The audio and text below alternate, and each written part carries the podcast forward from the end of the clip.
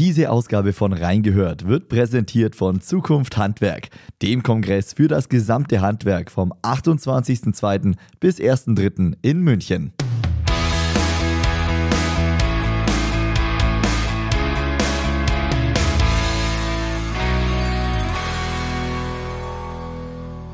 Hallo zusammen und herzlich willkommen bei Reingehört, dem Podcast für Reinigung und Hygiene.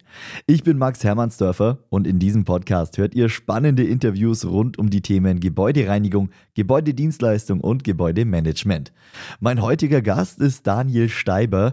Er ist Abteilungsleiter für Schädlingsbekämpfung bei der Hehl GmbH und Co. KG in Ludwigshafen. Viel Spaß mit diesem Interview bei Reingehört.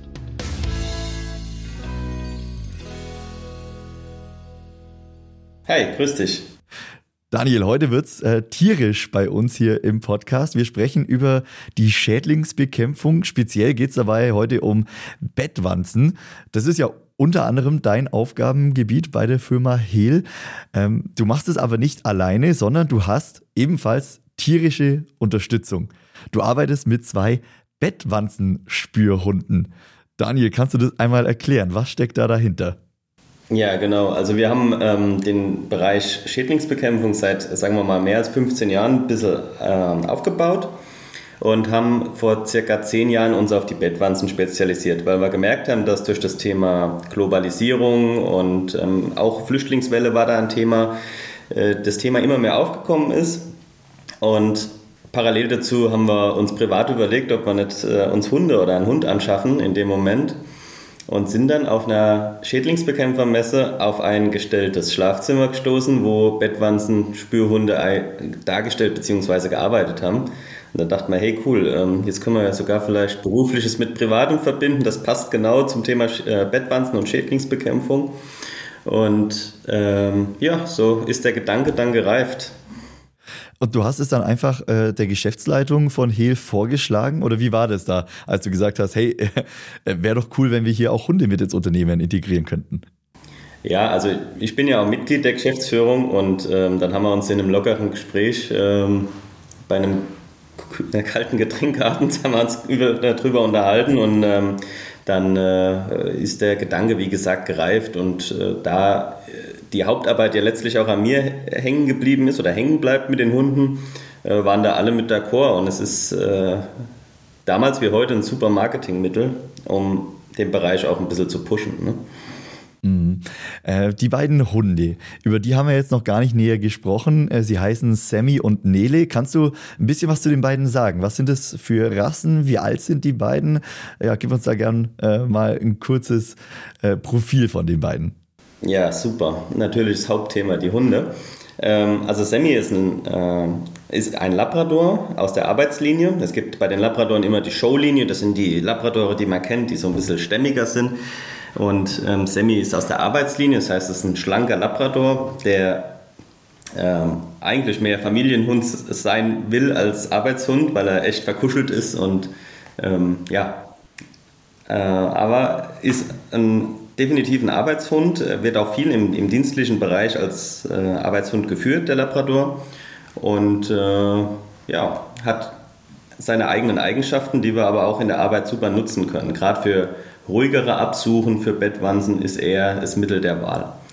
Ähm, ja, jetzt drei Jahre später haben wir uns für einen belgischen Schäferhund entschieden. Die kennt man maßgeblich aus der Polizeiarbeit. Absolut anderes Tier. Ist total hochtriebig, braucht die Arbeit, fordert das auch ein, äh, kann keine Minute stillsitzen äh, und würde am liebsten den ganzen Tag arbeiten. Im Gegensatz zum Labrador, der würde den ganzen Tag über gern rumliegen und gekuschelt und gestreichelt und fressen. Äh, aber die, die Nele ist schon richtig on fire. Ne? Und, ähm, aber genau diese zwei Charaktere brauchen wir, diese zwei Gegenspieler, weil wie gesagt, wir haben Situationen, wo wir echt äh, wilde Zimmer vorfinden, äh, wo sie dann zum Einsatz kommt. Wir haben aber auch, ähm, wie gesagt, die Einsätze, die der Semi fahren muss. Oder sogar beide, wenn das Auftragsvolumen einfach zu groß ist. Ja. Aber beide super Hunde. Und, und beide wurden von dir ausgebildet. Du äh, hast, also du bist Hundeausbilder. So kann man es betiteln, genau. Also wir haben, ähm, es fängt ja schon bei der Auswahl des Hundes an, bei, im Welpenalter, da wird schon beim Züchter darauf geachtet, dass äh, der Hund bestimmte Fähigkeiten und Fertigkeiten eben mitbringt. Ja, Umweltsicherheit, äh, das heißt, dass er über alle möglichen Ge äh, ähm, Bodenbelege laufen kann. Äh, das, das fängt schon im Welpenalter spielerisch alles an, bis es dann letztlich zur Ausbildung führt. Ja. Und wie läuft diese Ausbildung genau ab? Äh, ich ich, ich glaube, äh, Sammy wurde ja auch schon sehr, sehr früh ausgebildet mit nur ein paar Monaten. Wie läuft es? Wie funktioniert das? Ja, es ist eigentlich ein, ein schleichender Prozess. Wir, wir, fangen, wie gesagt, spielerisch an. Die Hunde bekommen mit ähm, einfachen Spielzeugen so ein bisschen Sucharbeit oder Leckerlis, die versteckt werden, äh, beigebracht, wie sie ihre Nase oder für was ihre Nase eigentlich äh, da ist. Ja, das ist immer gern vergleichbar mit einem Baby. Das Baby muss auch erstmal lernen, für was der Mund und die Nase und die Hände so gut sind. Die, ähm, das bekommen die Hunde sehr früh beigebracht. Und dann ähm, fängt es schon an mit der Sucharbeit. Wir verstecken das Spielzeug dann an bettwanzentypischen Stellen. Ähm, dann gibt es ein sogenanntes Anzeigeverhalten. Das heißt, der Hund muss passiv anzeigen. Passiv bedeutet, er setzt sich vor ähm, den Stoff hin, also Bettwanze oder Spielzeug, und muss da drauf starren. Er darf aber jetzt nicht anfangen zu bellen oder zu kratzen oder ne, wir wollen ja keine Sachen kaputt machen oder die Bettwanzen irgendwie aufscheuchen, dass sie durch die Gegend rennen. Und äh, das fängt eben sehr früh an und äh, das wird in allen möglichen Situationen beigebracht. In, in Küchen, in Schlafzimmer, in, äh, draußen irgendwo mal, in Büroräumen. Und ja, das wird dann generalisiert, dass der Hund einfach weiß, hier überall kann ich äh, Bettwanzen finden. Okay, ja, super spannend.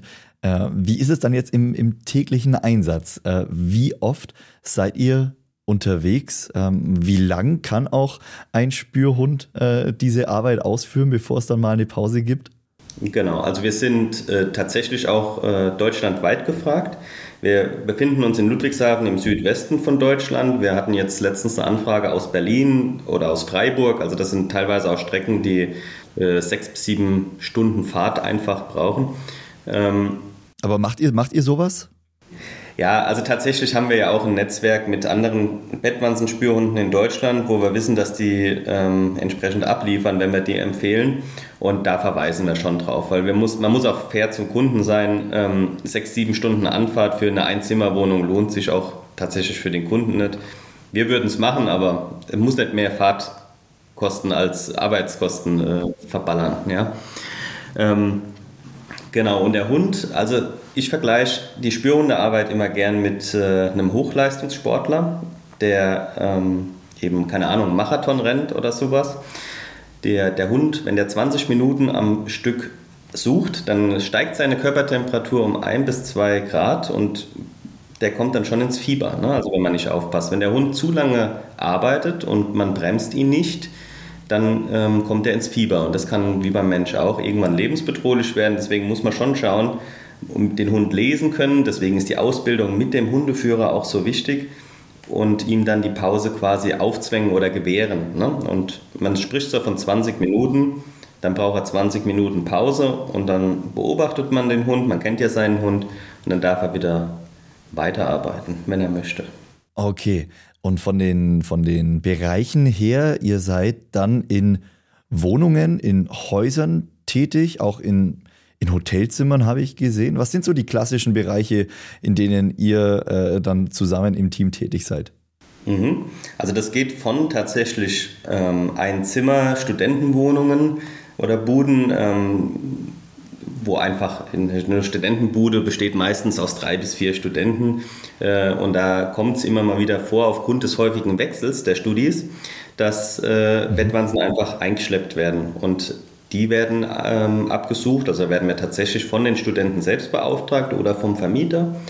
Ähm, geht dann über Monteurswohnungen, wo ja auch eine starke Fluktuation in den Zimmern ist, bis zur präventiven Suche auch in Hotels. Ne? Also die, da wollen die Hoteliers einfach sicher gehen, dass ihr Stockwerk oder ihr Hotel bettwanzenfrei ist. Und dann haben wir da auch äh, wiederkehrende Aufträge, wo wir einfach präventiv das denen dann per Bericht darlegen, dass sie bettwanzenfrei sind. Okay. Die Erfolgsquote ist, glaube ich, relativ hoch. Wenn äh, du mit Nele und Sammy anrückst, dann ist die Chance sehr hoch, wenn Bettwanzen da sind, dass sie auch gefunden werden, oder?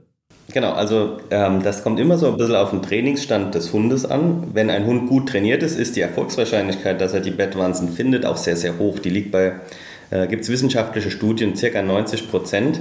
Wobei man nie vergessen darf, und das vergessen leider viele, der Hund ist kein, keine Maschine. Der Hund ist nach wie vor ein Lebewesen und wie wir von uns Menschen auch wissen, unterliegt der Mensch äh, einer sehr hohen Fehlerwahrscheinlichkeit. Und da sind wir bei den 90 Prozent schon ähm, extrem hoch und zuverlässig. Ähm, aber nochmal, das kann man nicht generell sagen. Wenn der Hund gut trainiert ist, können wir von 90, wenn nicht sogar 95 Prozent davon ausgehen, dass er die Bettwanzen, wenn sie da sind, findet. Ja, das hat trainingstaktische ähm, Hintergründe. Ähm, wäre jetzt wahrscheinlich zu viel hier alles zu erzählen.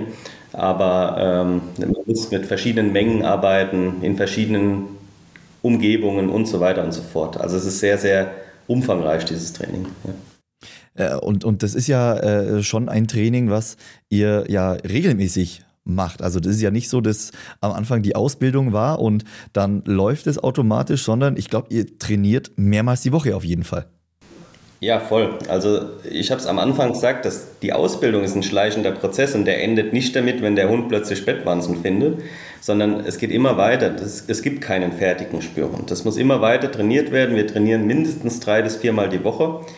Äh, mindestens ein bis zweimal im Monat auch mit anderen Teams an anderen Umgebungen, was essentiell ist, weil der Hund ja jeden Tag auch in einen anderen Einsatz geschickt werden kann, in ein Hotel, Monteurswohnung, Privatwohnung oder ähm, sogar Autos oder ähm, hier Campingwegen werden abgesucht. Äh, das, deswegen ist das Training so wichtig, dass der Hund immer äh, fit gehalten wird in der Spürhundearbeit und natürlich auch immer on point dann arbeiten kann. Wie ist es denn jetzt im besten Fall, äh, wenn der Spürhund äh, Bettwarzen findet? Dann geht es ja darum, wie kriege ich die los? Und äh, ich denke, da kommst dann äh, doch du wieder auch speziell zum Einsatz. Da haben dann vielleicht die Hunde äh, die wohlverdiente Pause. Wie gehst du vor, wenn Bettwanzen angezeigt wurden? Genau, also erstmal wird es dokumentiert. Zum Beispiel der Hund hat oben links am Kopfteil angezeigt. Ähm, dann ist der Einsatz vorbei. Der Kunde kriegt das mitgeteilt zu seinem Leidwesen. Ähm, und wir planen eine Bekämpfung. Und je nach ähm, Möglichkeit, also was in dem Objekt möglich ist, können wir entweder chemisch behandeln, das heißt die Stellen werden mit entsprechenden Kontaktinsektiziden eingesprüht.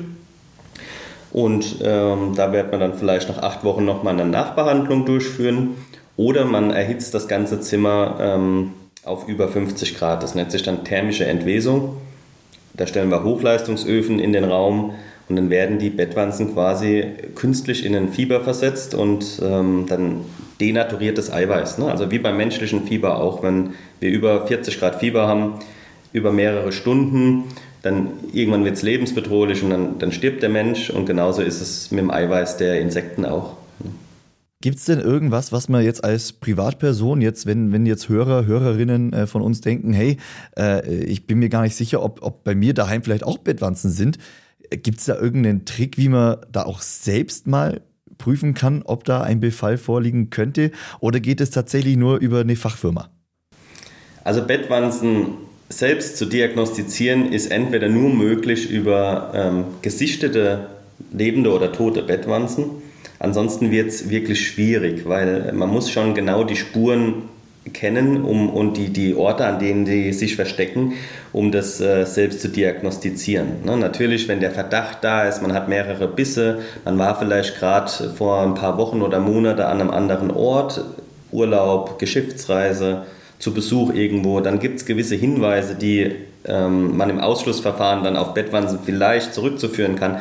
Aber wir hatten dieses Jahr oder letztes Jahr auch extrem viele ähm, Fälle, wo Leute gebissen wurden, es aber einfach einen anderen Kontext hatte. Es waren, keine Ahnung, Grasmilben oder ähm, Flöhe oder normale Stechmücken. Ja. Ging ja sehr viral durch die Medien mit Frankreich und Großbritannien. Ähm, das gab natürlich erstmal äh, Angst in der Bevölkerung, die wir den Leuten dann teilweise nehmen konnten, weil wir gesagt haben, hey, das, das passt überhaupt nicht zu deinem Bett, äh, Problem mit den Bettwanzen. Ne?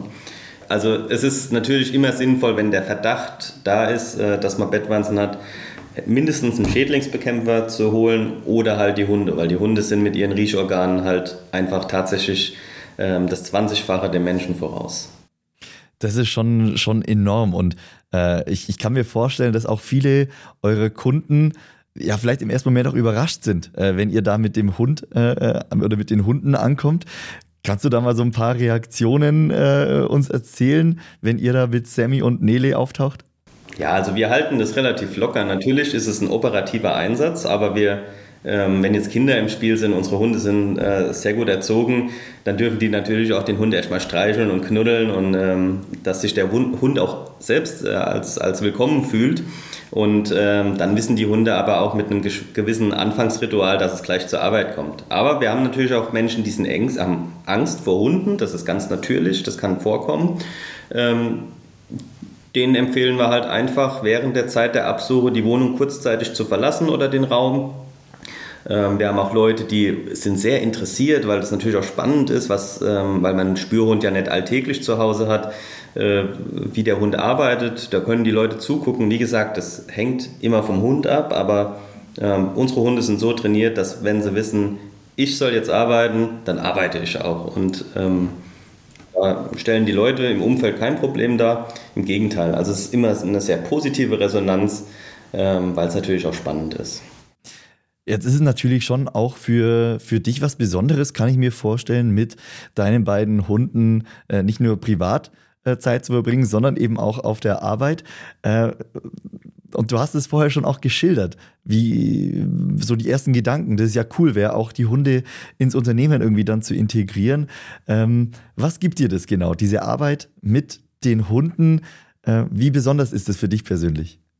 Also man sagt ja immer, der Hund ist des Menschen bester Freund. Und ähm, diese Aussage, auch wenn es eine Floskel ist, kann ich zu 100% bestätigen. Hunde sind null nachtragend, ähm, sind immer für einen da und ähm, hinterfragen auch nicht wirklich. Ja? Also ähm, die, die Hunde sind für mich weitere Familienmitglieder weil man ja immer den Diensthunden unterstellt, dass sie nur als Werkzeug gesehen werden. Nein, so ist es nicht. Im Gegenteil, der Hundeführer hat 24 Stunden am Tag und sieben Tage die Woche mit seinen Hunden zu tun, geht nicht ein bisschen Gassi und füttert die mal und kuschelt die. Nein, wir, wir arbeiten aktiv miteinander.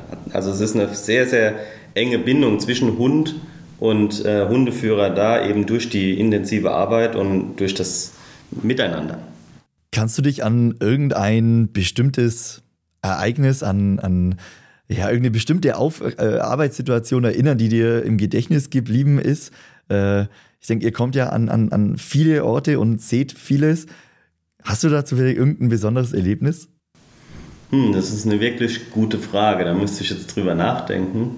Ähm, spontan sind natürlich immer die Einsätze äh, spektakulär, wenn wir den Hund reinschicken und er relativ schnell findet und wir dann auch die Bettwanzen präsentieren können. Das ist das, wofür wir arbeiten. Ne? Ähm, auch wenn es in dem Moment schlecht für den Kunden ist, weil wir beweisen, dass er Bettwanzen hat. Aber ja, wir hatten vor ein paar Wochen einen Einsatz, äh, wo wir uns nicht sicher waren, ob der Kunde jetzt tatsächlich Bettwanzen hat. Ähm, sind wir ja nie, aber ähm, da war es ein bisschen schwammig, die, die Sachlage. Und wir haben dann die Nele, also unseren belgischen Schäferhund, äh, in einem Schlafzimmer angesetzt, wie immer, und sie hat ein Bett abgeschnüffelt und dreht ihren Kopf rum und rennt gefühlt fünf bis zehn Meter in die andere Richtung und setzt sich aufs Bett und macht bam eine Anzeige und ähm, wir heben die Matratze hoch und darunter wandern die Bettwanzen. Äh, das sind, wie gesagt, die Ereignisse, wofür wir äh, trainieren und wofür wir dann auch ähm, stehen und leben in dem Bereich. Und ja, das, das sind so die tollen Ergebnisse. Abschließende Frage, Daniel. Ähm, wie sieht der Feierabend aus für äh, dich und deine beiden Hunde, beziehungsweise für äh, Sammy und Nele? Äh, Gibt es da dann am Feierabend extra Kuschel-Sessions? Gibt es da besonderes Futter? Äh, wie sieht's aus? Ja, also der ganze Tag ist eigentlich strukturiert. Also es wird morgens Gassi gegangen, ganz normal, dann kriegen sie ihr Futter. Dann wird arbeitet, trainiert oder halt auch mal einen Tag nichts gemacht. Das kommt ja durchaus auch vor, muss man auch sagen. Und abends gehen wir ganz normal ähm, eine schöne Runde Gassi. Da wird vielleicht nochmal ganz locker gespielt.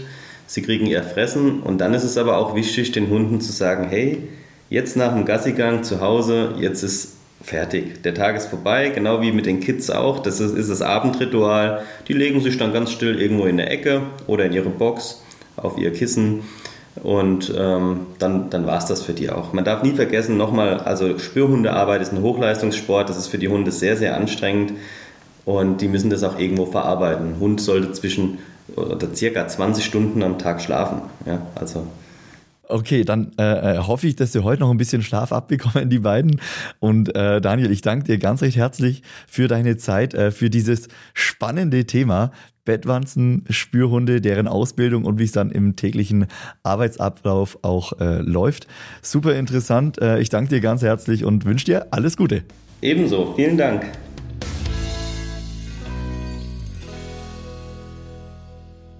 Das war's für heute mit dieser Ausgabe von Reingehört, dem Podcast für Reinigung und Hygiene. Falls euch die Folge gefallen hat, dann lasst gerne ein Abo da, bewertet diesen Podcast mit 5 Sternen bei eurer Podcast-Plattform oder empfiehlt diesen Podcast weiter. Wir hören uns nächste Woche wieder hier mit einer neuen Folge bei Reingehört. Bis dann!